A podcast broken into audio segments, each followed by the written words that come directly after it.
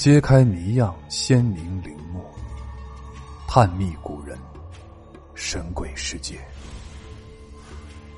欢迎您继续收听本书新系列《不安宁的亡魂：中国历代盗墓事件》第五节：盗墓为何经久不衰？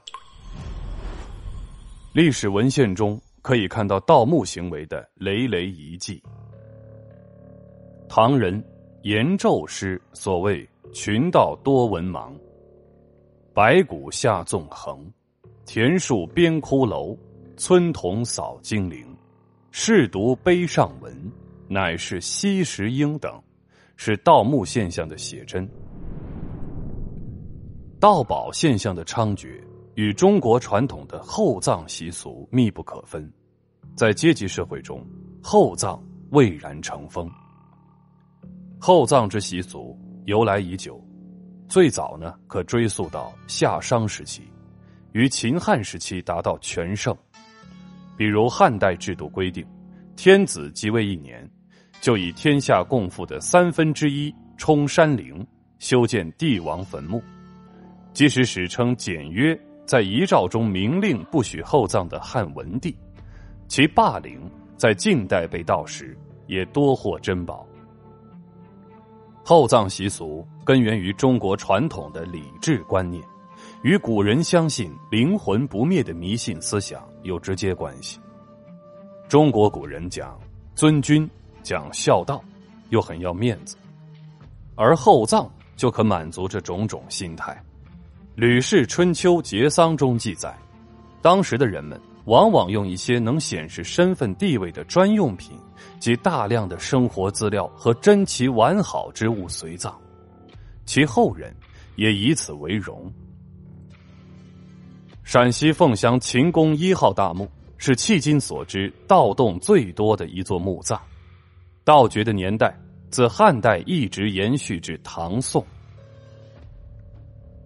盗墓者一般看重轻便易携。而又价值昂贵的金属器，对于大件的陶器，有时会因无法从狭窄的盗洞中搬出而进行恶意的毁坏。另外，他们对墓葬的方式等风俗、宗教文明毫不在意。盗墓活动最为普遍的出发点，是对墓主随葬物品的财产追求。盗墓者一般从三个途径确定墓葬的地点。一是查看地面的封土形状，以判断墓葬的级别、年代等粗略信息。二呢，就是从地方文献、民间传说中寻觅古墓的踪迹。三呢，就是用比较可信的洛阳铲这些工具凿土取样。现在的盗宝活动啊，已经成为组织严密、销售体系便捷、配合程度紧密的社会活动了。大多的盗宝贼在当地开了个小饭馆作为第二职业，起掩护作用。同时，有人专门的起牵线搭桥的作用。做文物的卖主、买主，哎，都不直接与他见面。目前的考古盗宝常常采用的是炸药爆破、遥感探测、航空考察等先进技术。从整体上来说。盗墓的黑势力的力量不处于劣势。在陕西省，盗墓和走私的通讯科技要强于文物保护工作者。这些人用卫星定位仪、雷达联系，出入用专车，甚至在和执法队员对抗时的武器也更先进。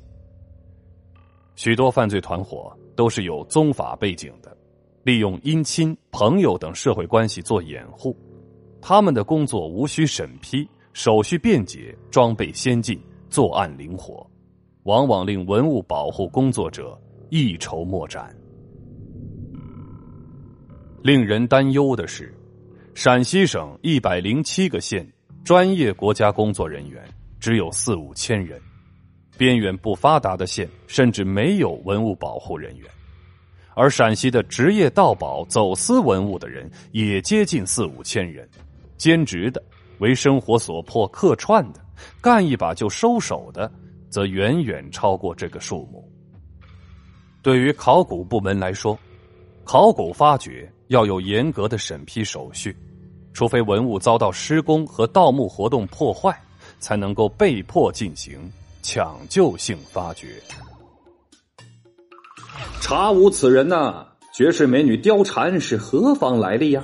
太丑了！先被生母丢弃的小男孩，竟是一代宗师？啥玩意儿？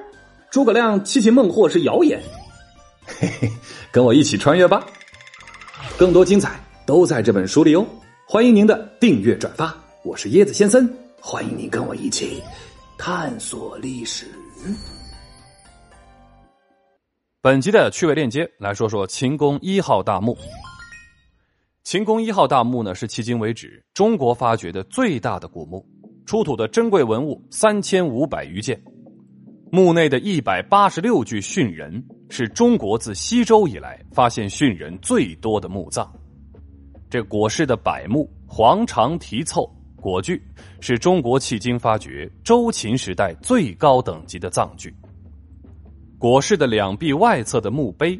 是中国墓葬史上最早的墓碑实物，尤其是大墓中出土的石磬，是中国发现最早刻有铭文的石磬。最珍贵的石磬上的文字多达一百八十多个，字体为柳文，酷似石鼓文。依据其上文字推断，墓主人为秦景公。